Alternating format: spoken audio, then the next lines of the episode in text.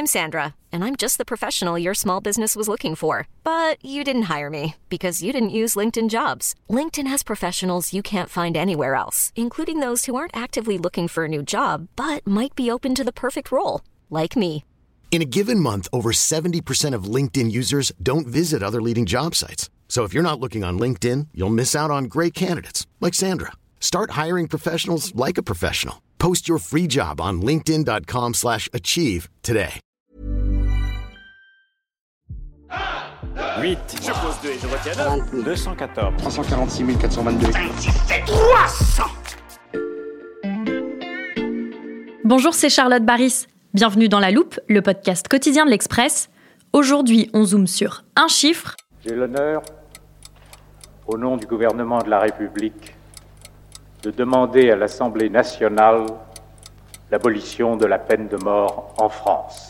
1h23, c'est la durée totale du discours dont vous venez d'entendre un extrait. Un discours prononcé par Robert Badinter qui vient de s'éteindre à 95 ans.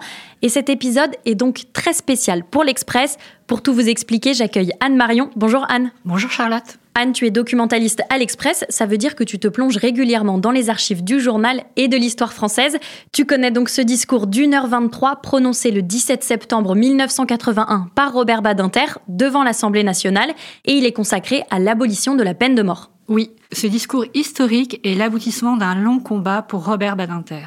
Quand il le prononce, il est ministre de la Justice de François Mitterrand, un poste qu'il a occupé de 1981 à 1986. Mhm. Pour comprendre le parcours de Robert Badinter, il faut revenir un peu en arrière. Il naît à Paris le 30 mars 1928 dans une famille juive, émigrée de Bessarabie, l'actuelle Moldavie. Mhm. Ses parents sont naturalisés français l'année de sa naissance. Il grandit à Paris jusqu'au tournant de la guerre. Son père est arrêté à Lyon en 1943. Il mourra dans le camp de Sobibor en Pologne. Badinter, lui, réussit à échapper à la déportation. Mhm. Après la guerre, il fait des études de droit. Il passe le concours d'avocat au barreau de Paris. C'est là qu'il va pouvoir commencer à exercer son talent, cet art de l'éloquence qui le caractérise. Il va défendre surtout des affaires civiles jusqu'au moment où un ami avocat lui demande de défendre un preneur d'otages. Et c'est là que son combat contre la peine de mort prend forme. Exactement, lorsqu'il devient l'avocat de Roger Bontemps. Associé à Claude Buffet, Bontemps a participé à une prise d'otage sanglante dans la prison de Clairvaux, dans l'est de la France. Contrairement à Buffet, Bontemps n'a tué personne. Pourtant, Robert Badinter ne réussit pas à le sauver de la condamnation à mort.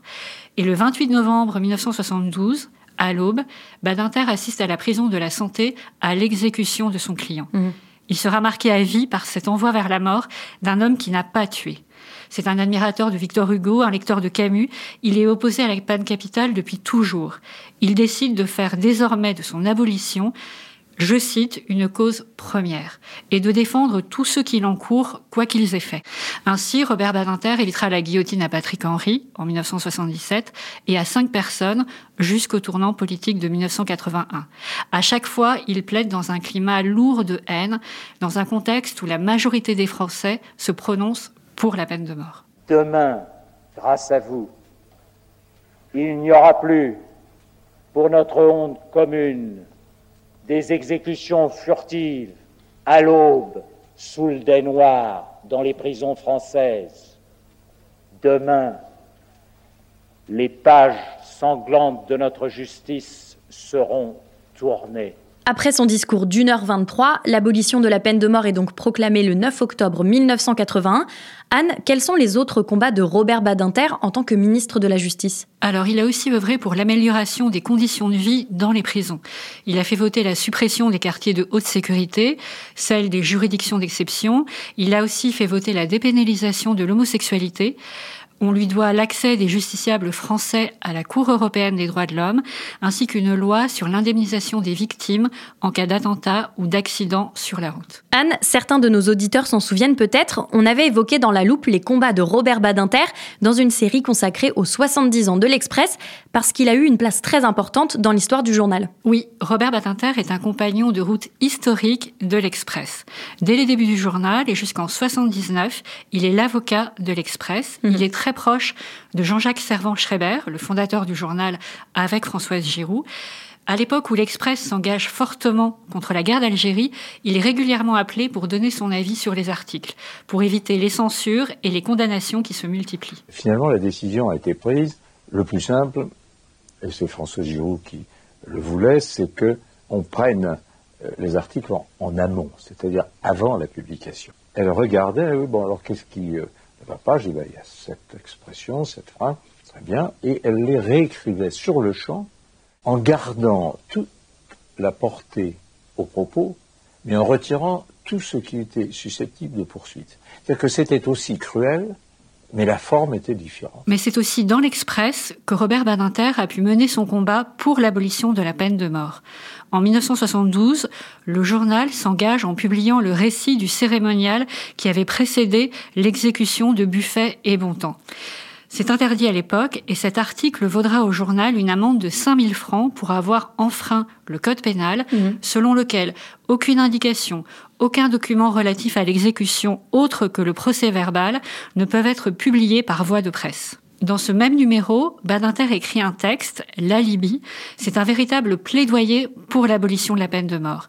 Il se demande pourquoi, en Europe occidentale, seule la France maintient la peine de mort, alors que toute l'expérience des pays abolitionnistes avait confirmé que la peine de mort ne sert à rien. Mmh. Ce sont des arguments qu'on va retrouver dans son discours de 81 à l'Assemblée nationale. Après son passage à l'Express puis au ministère de la Justice, que devient Robert Badinter? Alors Mitterrand le nomme président du Conseil constitutionnel en mars 1986. Il va occuper ce poste jusqu'en 95. Il est ensuite sénateur PS des Hauts-de-Seine jusqu'en 2011. Dans ses engagements, il fait de la lutte contre le crime, contre l'humanité, une priorité. Il contribue ainsi à fonder le tribunal pénal pour l'ex-Yougoslavie et la Cour internationale des droits de l'homme. Mhm. Il écrit beaucoup ces dernières années, notamment sur sa famille. Et récemment, Robert Badinter s'était prononcé en faveur de la condamnation de Vladimir Poutine pour ses crimes. Il avait d'ailleurs accordé à l'Express, il y a un peu moins d'un an, une interview où il appelait de ses voeux à un procès du dirigeant russe. Une interview à retrouver sur le site de l'Express, tout comme son premier article dans le journal, alors qu'il n'avait même pas 30 ans. Merci Anne pour ce récit. À bientôt. Anne Marion, documentaliste de l'Express, de nombreuses archives sont à retrouver sur l'express.fr. Alors je vous rappelle, chers auditeurs, que l'abonnement numérique est au prix d'un euro les deux premiers mois. Et pour ne rater aucun épisode de La Loupe, pensez à nous suivre sur n'importe quelle application de podcast, par exemple Apple Podcast, Spotify ou Castbox. C'est là-bas que vous pouvez nous laisser des étoiles et des commentaires. Vous pouvez également nous écrire par mail à laloupe@l'express.fr. Cet épisode a été monté et réalisé par Jules Cro. Retrouvez-nous demain pour passer un nouveau sujet à la loupe.